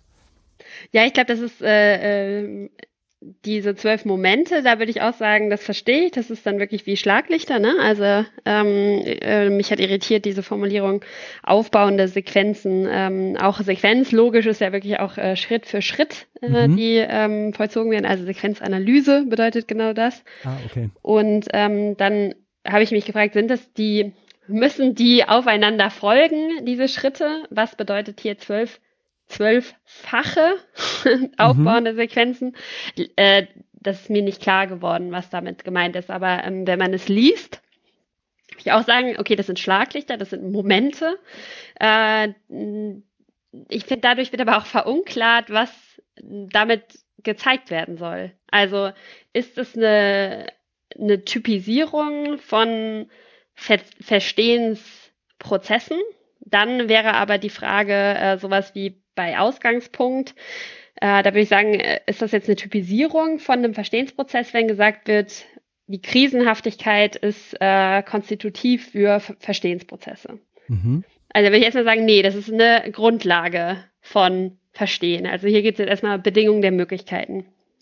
Und dann kommen operative Schließungen des Verstehens bei 4.2 und das ist so, verstehe ich so, als ähm, ja so eine Rezeptelogik. Es wird nicht ähm, gelernt, warum etwas so ist, sondern nur, wie man es tut. Also mhm. da ist das Zitat, es ist, wie es ist, man macht es eben so. Ne? Das ist so typische, ähm, ja, das kenne ich dann auch vor allem äh, in Bezug auf den Mathematikunterricht. Äh, also man weiß nicht, warum man die Ableitung macht. Man macht es halt, wenn man mhm. den, äh, das, Maximal bestimmen, das Maximum bestimmen will einer Funktion. Ähm, also da schon Ausgangspunkt und äh, also 4.1 und 4.2 würde ich sagen, sind sehr unterschiedliche Dinge, äh, mhm. in dem und der, das, was dann kommt danach, würde ich eher im Sinne dieses, dieser Rezeptelogik, also dieses, welche Form des Verstehens gibt es, das nachfragende Verstehen und dann kommen ja noch weitere Verstehen. Aber den Ausgangspunkt würde ich zum Beispiel nicht auf derselben Ebene sehen wie diese Form des Verstehens. Mhm. Ähm, genau, ich hatte auch den, den, den, den Eindruck, dass es ähm, ja, dass es doch, doch auch Unterschied, also dass es jetzt keine ähm, genau, dass es äh, keine ganz homogenen Elemente sind, die jetzt äh, in diesen zwölf Punkten sind, sondern dass sie sehr unterschiedlich sind. Allein schon, ähm, das hat mich am Anfang ein bisschen irritiert, ähm, dass eben gesprungen wird, ähm, oder das war zumindest mein Eindruck, ähm, aus äh, sozusagen Beispielen gelingenden Verstehens und Beispielen verhindernden Verstehens. Also man hätte die ja auch sozusagen ähm, vielleicht, weiß ich jetzt gar nicht genau, ähm, alle nach einer Logik sortieren können. Ähm, äh, aber das hat mich ein bisschen, bisschen irritiert. Ähm, aber bei dem, bei dem, bei dem ersten habe ich zumindest den, den zweiten Abschnitt oder dann den letzten Abschnitt, ähm, den würde ich mal kurz vorstellen. Den habe ich dann ähm, eher als auch empirisch ganz gut beobachtbar ähm, verstanden. Also ähm, Seite 85 oben. Dagegen ist das Nichtverstehen der mehr oder weniger lange Begleiter des, des krisenhaften Bemühens um das Verstehen. Wer diese Frustration ausschließen will, verhindert auch das Verstehen. Didaktik, die Verstehen organisieren will, ohne diese Krise des Nichtverstehens, produziert allein den Schein des Verstehens. Ein Bescheidwissen, das man besser nicht befragt. Nicht selten wird im Unterricht diese Fragehaltung als Anfangsimpuls gesetzt. Der Lehrende macht dabei das scheinbar Bekannte fraglich, was ist Licht, was Farbe, siehe oben. Die Verlegenheit, in die die Frage die Schülerinnen und Schüler stürzt, macht ihnen deutlich, dass sie selbst dort etwas nicht verstanden haben, wo sie es glaubten. Und gleich seltener bricht eine solche Frage während des Unterrichtes auf, dann kommt sie fast immer von den Schülerinnen und Schülern. Doppelpunkt Entschuldigung, aber ich habe noch nicht verstanden, was eine These ist. Ähm, also da würde ich dann diesen, diesen oberen Bereich ähm, ähm, sozusagen äh, die, die, die ähm, eine, eine vorsichtige Didaktik, die ähm, genau, eine Didaktik, die Verstehen organisieren will, ohne diese Krise des Nichtverstehens einzugehen. Ähm, das würde ich sagen, wäre dann auch was, was ähm, man wahrscheinlich in, ähm, ja, in äh, Material, was aus Unterrichtsanalysen äh, gewonnen worden ist, also genau, wahrscheinlich sind es meistens ja dann Transkripte oder Videomitschnitte, ähm, was man da empirisch wahrscheinlich ganz gut identifizieren könnte. Also wo ähm, diese, diese, diese Scheu ähm, sozusagen vorkommt, wo ähm, man eben nicht dieses Risiko eingehen will oder wo man genau dieses Risiko eben ähm, einsetzt oder dann, ähm, äh, das äh, fand ich aber auch interessant, dass er sagt, dass das ähm, der viel seltenere Fall ist, dass das eben auch von den SchülerInnen kommt ähm, und dann eben auch nochmal ähm, sozusagen, ja, da eine, ähm, ja eben die auch das würde ich sagen, kann man ja dann ähm, ganz gut empirisch ähm, sehen. Also wahrscheinlich dann einfacher, wenn es der Fall ist, als wenn es nicht der Fall ist. Dann kann man wahrscheinlich nur sagen, okay, hier war es jetzt nicht der Fall. Aber wenn das ähm, so kommt, dann würde ich sagen, ist auch diese Art der Frage, dieses Entschuldigung, ich habe immer noch nicht verstanden, was eine These ist, ähm, das würde ich sagen, kann man dann schon auch identifizieren und dann eben gucken, wie wird dann von ähm, den LehrerInnen darauf ähm, reagiert. Ja, ich, äh, das finde ich einen äh, interessanten Einsatzpunkt, also diese Frage. Ich habe da, Entschuldigung, ich habe das immer noch nicht verstanden, was eine These ist. Da gibt es äh, in der Schulunterrichtsforschung, qualitativ rekonstruktiven äh, Forschung äh, total interessante Einsätze, die sich anschauen, warum passiert denn eigentlich so eine Frage äh, sehr selten. Also es ist äh, letztlich etwas, was äh, SchülerInnen ähm, empirisch gesehen, zumindest wenn ich diesen Studien beispielsweise von Thomas Wenzel äh, Glauben schenke, dann ist das eine Frage, die sehr selten gestellt wird von mhm. SchülerInnen. Also dieses, äh, ich habe ich hab das noch nicht verstanden. Oder, und das kommt dann auch auf Seite 85 und 86, also da kommt ja nochmal das nachfragende Verstehen. Also da steht äh, in der letzten Zeile, Seite 85, Schülerinnen und Schüler formulieren das gerne so, Herr oder Frau X, ich hätte da mal eine Frage. Mhm. Und ähm, das ist etwas, womit sich Thomas Wenzel äh, in seiner Dissertation sehr ausführlich beschäftigt, mit diesem Sprechakt eine Frage, der äh, von SchülerInnen doch ähm, äh, dann so ab der fünften Klasse, so wie er das rekonstruiert, relativ häufig äh, formuliert wird. So eine Frage und dann, eine, äh, dann kommt die Frage. Mhm. Und äh, er arbeitet heraus, dass ähm, SchülerInnen lernen, dass sie ihre eigenen Ansprüche oder ihr, nicht ihre eigenen Ansprüche, ihr eigenes individuelles Verstehen wollen, immer dem Anspruch der Gruppe, der, der Diskursöffentlichkeit äh, unterwerfen müssen und dass sie das lernen, dass es eine oh. Sozialisationsleistung ist dass sie also nicht äh, sich melden und irgendwie äh, super äh, dezidiert ins Detail gehen, ähm, was vielleicht die Klassenöffentlichkeit gar nicht interessiert, sondern dass sie mit diesem eine Frage, ähm, das ist so eine Bitte um ein ausnehmliches Eingehen auf ein Anliegen, nennt das äh, Wenzel, mhm. dass sie damit markieren, mir ist klar, ich stelle jetzt eine Frage, die für alle relevant ist. Ah, die nicht okay. nur in Bezug auf mein eigenes Verstehen relevant ist. Und da markiert Wenzel, das ist eine Sozialisationsleistung, die super zentral ist, um teilhaben zu können an Gesellschaft. Mhm. Ähm, und das ist interessant, äh, das ist eine sehr andere Perspektive, als Gruschka sie anlegt hier an dieser Stelle.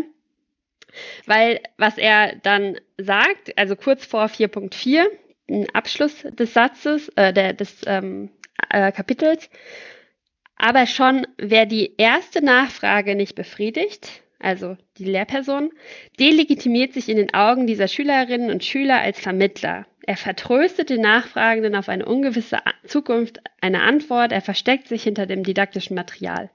Entsprechend weniger interessiert folgen dann die Schülerinnen und Schüler dem Unterricht.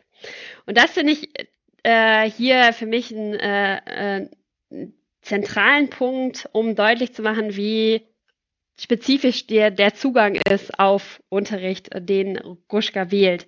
Weil hier aus so einer äh, ethnomethodologischen Perspektive oder einer strukturfunktionalistischen Perspektive könnte man erstmal sagen, dass Lehrpersonen auf alle Einzelinteressen im klassenöffentlichen Geschehen eingehen, ist überhaupt nicht funktional an dieser Stelle. Mhm. Das heißt also, ähm, dieses Weiterlaufen von Unterricht, also das abgewogen werden muss, welche Spezialinteressen werden jetzt klassenöffentlich verhandelt. Das ist vor allem auch eine, die auf die formale Organisation von Unterricht verweist. Also, dass mhm. dann ausgelotet wird, ist das etwas, was für alle von Interesse ist, was beantwortet werden soll, oder muss das äh, in dyadische Gespräche überführt werden? Und ähm, das äh, markiert Gruschka ganz klar als ein Versagen von Lehrpersonen, auf etwas nicht antworten zu können oder antworten zu wollen. Mhm. Ach, ähm, genau, da ist mir jetzt ganz viel neu, aber finde ich super interessant. Ähm, eine Nachfrage zu dem ähm, Dualischen. Ähm, das wäre dann dieses klassische, ähm, bleib nochmal nach dem Unterricht äh, da und komm nochmal nach vorne oder was wäre dann sozusagen so ein Übergang in diese dualische ähm, äh, in, dieses, genau. in diesen Modus. Also ich hätte äh, dualisch gesagt, also dieses ah, so, okay. ähm, in äh, das zu überführen und zu sagen, äh, wir besprechen das gleich, wenn die anderen an der Aufgabe weiterarbeiten. Ah, okay. Das ist ähm, beispielsweise, ne? Also ich klar, man kann auch sagen, nach dem Unterricht da bleiben, das ist aber klingt dann eher wie eine Strafe. Mhm. äh, aber das, also wirklich die Frage, äh, wenn ein grundlegendes Handlungsproblem von Lehrpersonen die Aufrechterhaltung von Aufmerksamkeit ist und mhm. die ähm, das gemeinsame Interesse an einem Gegenstand, dann ist das Eingehen auf Spezialinteressen, was, also ne, das, wenn, also dieses Weiterfragen und immer, und das habe ich noch nicht verstanden, das habe ich noch nicht verstanden, äh, ja nicht funktional in dem Sinne. Mhm. Und äh, das ist, wenn man das so erstmal sich anschaut, ist das ja sehr verständlich, dass Lehrpersonen dann sagen, ja, das führt uns jetzt zu weit weg, wir machen jetzt an der Stelle weiter. Mhm. Und aus der Didaktik und auch hier von Gruschka wird es sehr häufig dann als ein Versagen, nicht eingehen auf Anliegen von SchülerInnen, weil stark dieser, dieses Skript läuft. Mhm. Ne, wir müssen weiterkommen, wir müssen weitermachen. Uh, und das finde ich total interessant. Das ist für mich hier der zentralste Punkt, wie unterschiedlich hier ähm, ein ähnliches Phänomen mhm. gedeutet wird dann. Mhm. Ach, ähm, genau, nee, finde ich, finde ich auch sehr spannend, weil natürlich, genau, die andere Frage ist natürlich, da, also genau, will auch sagen, da ähm, prallen auch so zwei Perspektiven aufeinander oder zwei Funktionen oder wie man das nennen möchte. Ähm, sozusagen die eine ähm, ja auf ein Weitergehen des Unterrichts und auch äh, sozusagen das Verhältnis zwischen jetzt Einzelinteressen und ähm, jetzt ähm, der, der, der, der Klassengemeinschaft ähm, und aber gleichzeitig dann die Frage, was es dann ähm, was, welche Reaktion an der Stelle ähm, für ein Verstehen hinderlich oder förderlich wäre. Und dass das nicht unbedingt auf, äh, zusammenfallen muss, finde ich hier super interessant. Ähm, und natürlich dann auch die Frage, ähm, genau, wie organisiert man das? Also ähm, ich würde auch sagen, dieses, ähm, ich würde es fast schon als, ja, Königsweg war ich jetzt nicht genau, aber würde ich sagen, ist gar kein schlechter Umgang, ähm, äh, quasi, äh, wie du das eben beschrieben hast, mit, ähm, das führt uns jetzt äh, hier zu weit, aber es gibt einen anderen Ort, einen anderen Zeitpunkt, in dem wir das gemeinsam nochmal besprechen können, ähm, vielleicht in, in einer 1 zu 1 Situation. Aber auch dem sind natürlich Grenzen gesetzt. Also wenn das in einer 45-minütigen minütigen Stunde ähm, von zehn Schülerinnen und Schülern kommt, ähm, sieht man äh, wahrscheinlich, ich weiß genau, wie das jetzt empirisch, wie häufig das vorkommt. Aber ähm, theoretisch könnte es ja auch sein, dass sich das häuft und dass es eben ganz viele von diesen Einzelanfragen gibt. Und dann, ähm, ja, ja, stimmt. Nee, merke ich gerade selbst, dass äh, wenn das sozusagen viele dasselbe hätten, dann wäre es wahrscheinlich auch wieder relevant für alle und dann könnte man das auch eher im Unterricht machen. Aber genau. ähm, äh, so irgendwie ähm, äh, sehe ich da direkt ähm, ja strukturelle oder auch praktische Grenzen, so wie Unterricht im Moment organisiert ist, dass es vielleicht, ähm, und das wäre vielleicht dann auch die These von Kruschka, dass Unterricht dann vielleicht gar nicht primär danach organisiert ist, dass dieses verstehensförderliche Verhalten, dass das immer möglich ist, sondern dass, ähm, wenn es eben hier zu einem Konflikt gibt von zwei Prinzipien, das eine wäre, der Unterricht soll weiterlaufen, das andere wäre, ähm, das Verstehensinteresse der einzelnen Schülerinnen und Schüler soll befriedigt werden oder soll befördert werden, dass da tendenziell wahrscheinlich eher äh, sozusagen das äh, Ganze zugunsten des Weiterlaufens des Unterrichts ähm, im Moment irgendwie stattfindet. Und dann wäre die Frage, ist das okay für uns? Wollen wir das so? Können wir da strukturell was ändern? Aber das finde ich interessant, genau wie du gesagt hast, dass hier so zwei unterschiedliche Perspektiven aufeinander prallen. Ja, und die, ähm, Hast es jetzt äh, so, wie du es formuliert hast, würde ich da auch zustimmen, zu sagen, dass äh, es Dinge gibt, die entgegenlaufen. Also äh, da zum Beispiel dass äh, die Differenz zwischen äh, Vermitteln und Aneignen, dass äh, das ein Telos ist, es aufzulösen, diese Differenz äh, oder zumindest kleiner zu machen und äh, gleichzeitig aber die ähm, formale Organisation von Unterricht überhaupt nicht darauf angewiesen ist, äh, dass das kleiner gemacht wird. Aber ich würde nicht sagen, dass ähm, Gruschka das thematisiert. Also diese, ähm, dass es vor allem ja Spannungen sind, die in Struktur von Unterricht angelegt sind. Also so wie er es formuliert, ist es dann ja letztlich immer ein Fehler der Lehrperson. Also zu sagen, aber schon wer die erste Nachfrage nicht befriedigt, delegitimiert sich in den Augen dieser Schülerinnen und Schüler als Vermittler. Ähm, und ich glaube, das ist das grundlegende Unbehagen, was ich habe, mhm. äh, zu sagen, ähm, es ist was völlig anderes, wenn ich argumentiere, der Unterricht, da ist ein unauflösbares Spannungsverhältnis, Unterricht weiterlaufen zu müssen und gleichzeitig auf ein Verstehensproblem antworten zu müssen und auch noch von wahrscheinlich 30 verschiedenen Verstehensproblemen. Mhm. Äh, und dadurch ergeben sich Spannungsprobleme, die irgendwie bearbeitet werden müssen. Dann ist es nicht so, dass ich die, äh, den Fehler ähm, für misslingende Verstehensprozesse ausschließlich bei der Lehrperson suche. Mhm. sondern äh, ich versuche herauszuarbeiten, welche typischen Spannungen zeigen sich eigentlich und wie wird damit umgegangen. Also man kann dann immer noch fragen, was sind irgendwie sinnvolle Arten, damit umzugehen. Aber ich setze nicht an, äh, bei die Lehrperson hätte darauf anders antworten müssen. Mhm. Ich glaube, das ist für mich so ein sehr zentrales Anliegen, dass ich das problematisch finde, in der Art und Weise Unterrichtsforschung zu betreiben, äh, die sehr stark den Fehler bei Lehrpersonen sucht und sagt, letztlich ist aber klar, wie das zu gehen hat. Mhm. Das ist, glaube ich, schon eine implizite Message. Mhm.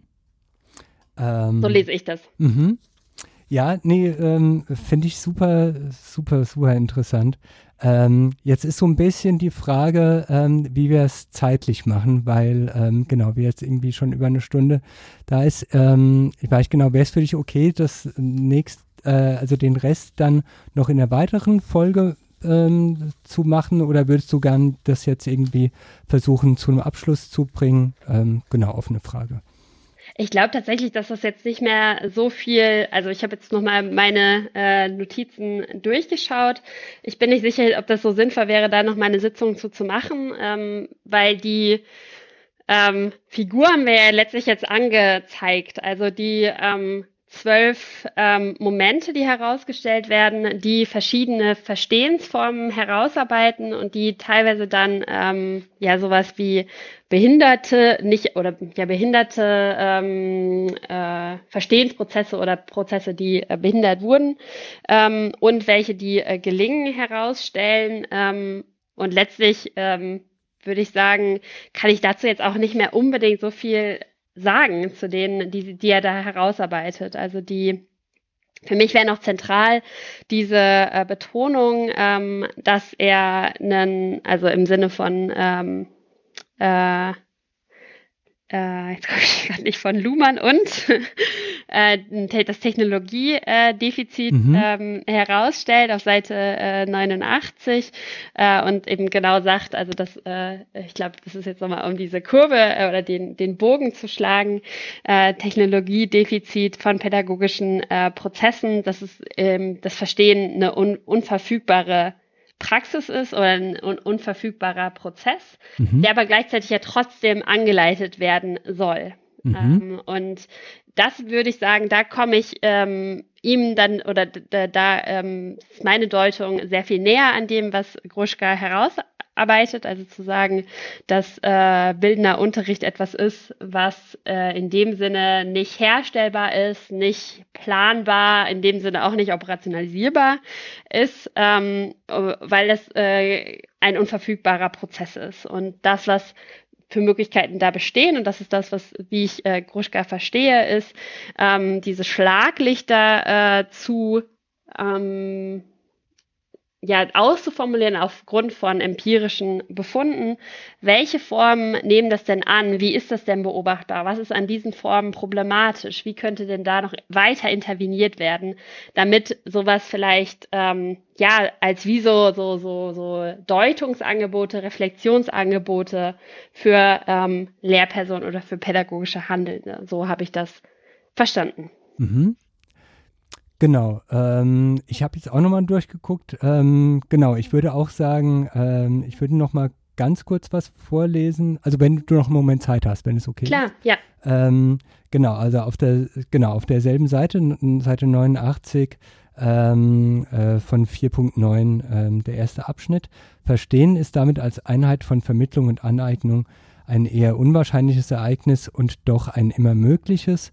Wo es stattfindet, ist es das überwältigende, überraschende Erleben, das Heureka, der epiphaneische Akt, das aus etwas vor dem Unverständlichem etwas Verständliches geworden ist, oft nach vielen Mühen. Wenn dann aber der Groschen fällt, welches Glück Glücksgefühl.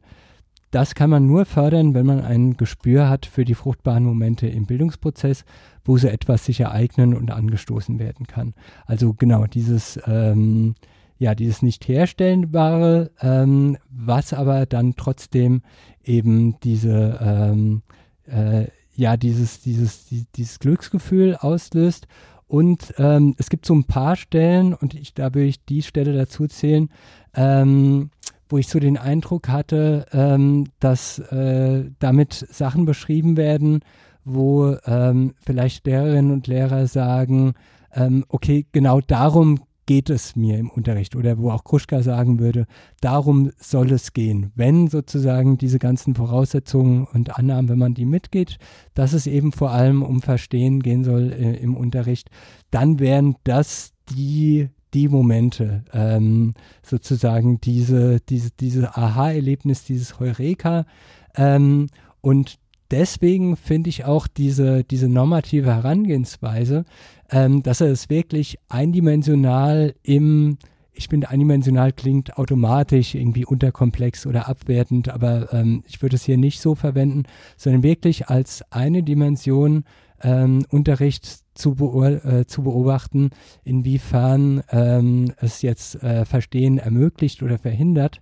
Ähm, und das würde ich sagen, ist dann auch durchaus jetzt ähm, aus meiner Perspektive wäre das ein legitimes Herangehensweise.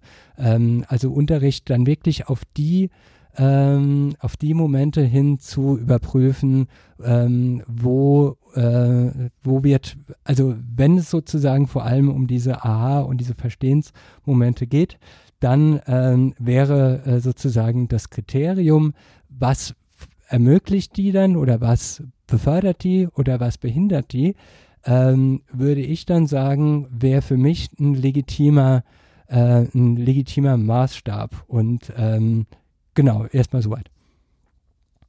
Genau, und ähm, dann wäre aber die Frage, also genau, dann würde ich auch sagen, ähm, gibt es an mehreren Stellen, ähm, also eigentlich war ja, war ja sein, äh, die, Ankündigung für diese zwölf Punkte waren ähm, jetzt überspitzt gesagt die Sachen, die Lehrerinnen und Lehrer selbst in der Hand haben, wo sie etwa, äh, wo sie sozusagen auf bestimmte ähm, äh, Situationen entweder so oder so reagieren können ähm, und das eine dann ähm, quasi eher oder auch agieren können ähm, und das eine eben eher Richtung Verstehen ermöglichen und das andere eben eher Richtung Verstehen verhindern gehen würde. Ich finde aber an einigen Stellen und eben auch an der Stellen ähm, wird oder auch an der, ähm, äh, um die es vorher ging, wird eben klar, dass ähm, es doch eben ganz stark von der Struktur abhängt. Also mhm. äh, wirklich äh, würde ich sagen, das meiste ist ein Zeitproblem.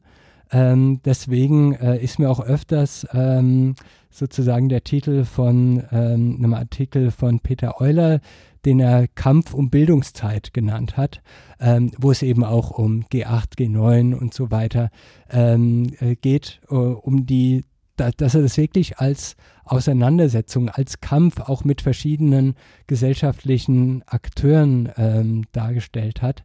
Ähm, und dass es aber pädagogisch super wichtig ist, ähm, sich diese Grundstrukturen und eben auch die Frage, wie viel Zeit ähm, ist, steht zur Verfügung, wie ist Unterricht auch organisiert, ähm, quasi auch immer vor dem ökonomischen Argumenten, wie teuer ist das eigentlich, ähm, äh, sich das zu vergegenwärtigen, ähm, wo ich den Eindruck hatte, es gab da so mehrere Stellen, ähm, wo ich ähm, auch sagen würde, ähm, und genau, geht dann vielleicht in die Richtung, was du eben gesagt hast, mit den Lehrern in Anführungsstrichen die Schuld geben oder den, den, den LehrerInnen, ähm, wo ich sagen würde, okay, da könnte man, also wenn äh, oder anders formuliert, wenn es wirklich äh, oberste Priorität wäre, Verstehen zu ermöglichen, dann würde ich sagen, gäbe es ganz viele Chancen, Unterricht anders zu organisieren,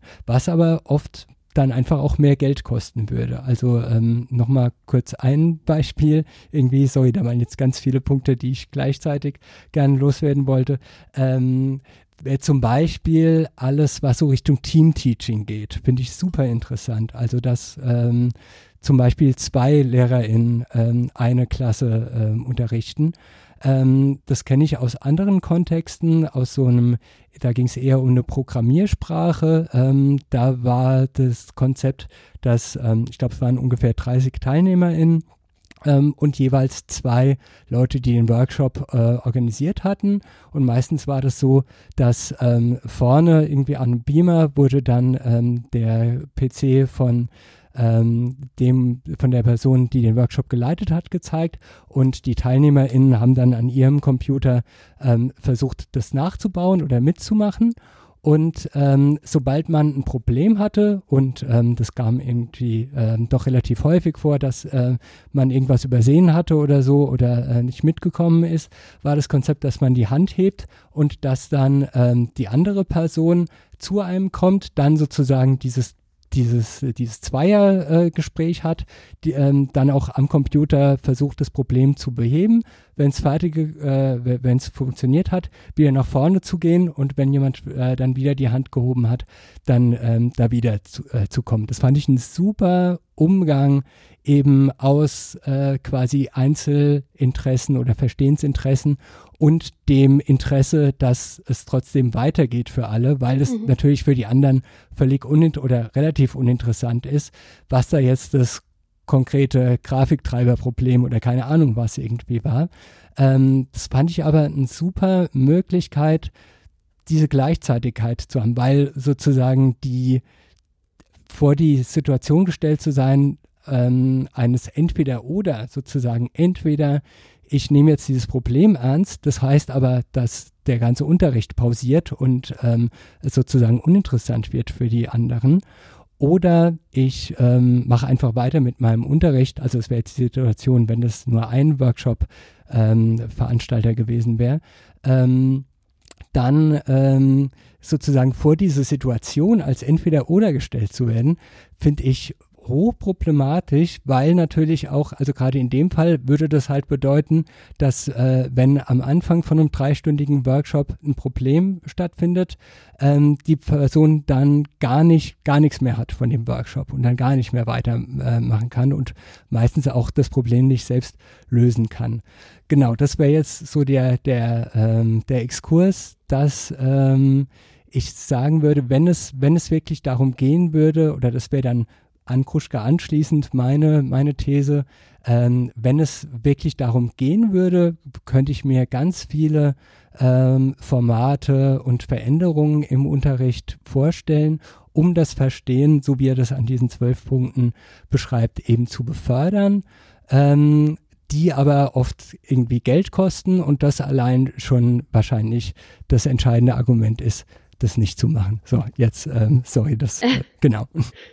Ja, und ich äh, würde einsetzen äh, und sagen, ähm, auch die Form, die du jetzt beschrieben hast, wird das Problem nicht lösen. Also äh, die mhm. Sache, ähm, wir haben beispielsweise, ähm, sind wir gerade im äh, inklusiven Unterricht. Meine Kollegin Christiane äh, Faller ähm, hat da Videografien angefertigt und äh, sie, äh, wir sehen da genau diese Form, dass äh, unterstützendes pädagogisches Personal da ist und sowas wie Parallelunterricht äh, irgendwie ermöglichen soll. Das heißt also währenddessen erklären soll. Mhm. Äh, und das erzeugt eine ganze Menge an Folgeproblemen, ähm, dass irgendwie parallel etwas erklärt werden soll, aber die Schülerin dann beispielsweise aus dem aktuellen Gespräch ausgestiegen ist, äh, dass etwas ganz anders haptisch äh, greifbar gemacht werden muss, etc. Also ganz, ganz viele Folgeprobleme, die sich dann aus einer Parallelhandlungsstruktur, auch Zuständigkeitsprobleme von der Person ergeben, die äh, andere sind, als wenn es jetzt eine Person machen würde. Also meine Stoßrichtung wäre, ähm, ja, vielleicht normativ enthaltsamer und äh, erstmal zu fragen, was hat diese Art der Organisation, ähm, Organisation von Lernen für ähm, Folgeprobleme? Was sind da für Spannungen eingelagert und nicht die ähm, Annahme, dass wenn man das bearbeitet, dass dadurch dann das Problem gelöst ist, sondern letztlich erstmal sich dadurch andere Folgeprobleme, Handlungsprobleme, Spannungen ähm, ja, ergeben. Und das ist letztlich eine, eine professionstheoretische Auffassung, die so an antinomische Professionstheorien nach Helsper beispielsweise anschließt, die einfach sagt, es ist die Aufgabe von Professionellen, ähm, Spannungen zu kennen und abzuwägen in Situationen mit dem Wissen, die nicht lösen zu können an der Stelle. Mhm. Und äh, ich glaube, das äh, ist etwas, was mir zu stark in dem Text auf die, den Fehler der Lehrperson ähm, zugeschrieben wird und damit letztlich eine eindeutige Zuschreibung. Man könnte das äh, lösen, man könnte das besser machen. Das mag ja richtig sein, ne? aber ich glaube, das ist einfach eine Stilfrage. Äh, und so wie du es jetzt gedeutet hast, wäre es äh, die andere Stoßrichtung zu sagen, letztlich sind die Bedingungen nicht die, die es sein sollten. Und mhm. äh, ich glaube, meine Positionierung ist genau in der Mitte, mhm. zu sagen, ernst zu nehmen, wie die Bedingungen sind und nicht zu sagen, dass die auch nur Schlechtes ermöglichen. Also dieses Beispiel, was ich gemacht habe mit Thomas Wenzel, die Melderegel zu lernen, dass man die eigenen Anliegen einem allgemeinen Interesse unterzuordnen hat. Da kann man ja nicht sagen, das ist nur was Schlechtes, sondern mhm. das ist etwas, was eine formale Struktur von Unterricht ermöglicht, die vielleicht eine Diskursfähigkeit ähm, ermöglicht, das jetzt mag jetzt viel formal sein, aber es ist etwas, was Schule leistet als Sozialisation oder vielleicht auch Bildungs, ähm, ja, als, als etwas, ähm, ja, wie soll ich sagen, ähm, was gelernt wird. Mhm. Und damit eben ist es sehr, sehr schwierig, würde ich sagen, da jetzt ein, zu einer an, abschließenden Antwort darüber zu kommen, wie das gelingt und wie das nicht gelingt und was äh, der, der richtige Umgang ist und was der falsche. Mhm. Ach cool. Ähm, Genau, ich würde würd, würd, würd dann ähm, das auch dann noch gar keine weitere Stelle, Textstelle mehr dazu nehmen. Ähm, genau, finde ich, finde ich echt sehr, sehr interessant. Ähm, genau, und ich glaube, es ist jetzt auch deutlich geworden, ähm, was dann die, die unterschiedlichen Perspektiven, Perspektiven darauf sind und ähm, genau, was eben auch die ähm, ja die zugrunde liegenden Annahmen oder auch ähm, theoretischen Grundlagen sind, ähm, dass man eben dann zu unterschiedlichen Einschätzungen dann von Unterricht ähm, kommt. Glaube ich auch, ja. Okay, super. vielen, vielen Dank. Ähm, ich Danke jetzt, dir. Ähm, ich habe jetzt noch eine, ähm, genau, auf der Songliste würde ich jetzt schnell noch einen Song drauf machen und zwar von AGF. Ähm, das Lied heißt Oops for Understanding 3. Ähm, ist sozusagen wieder ähm, relativ fadenscheiniger Aufhänger, dass es in dem Text um Verstehen geht. Äh, das Lied heißt Understanding. Ähm, das reicht mir erstmal sozusagen als Legitimation. Ähm, das äh, Lied ist Teil der Alphabet Trilogy. Ähm, das sind drei Kompositionen, die auf einem äh, eingesprochenen deutschen Alphabet basieren und ähm, das wurde dann äh, gesampelt und eben neu zusammengesetzt und neu rhythmisiert.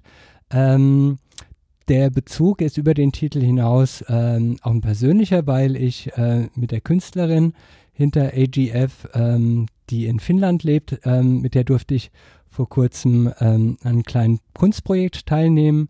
Deswegen auch schöne Grüße an dich, Antje, ähm, und vielen Dank nochmal für den äh, super tollen Workshop.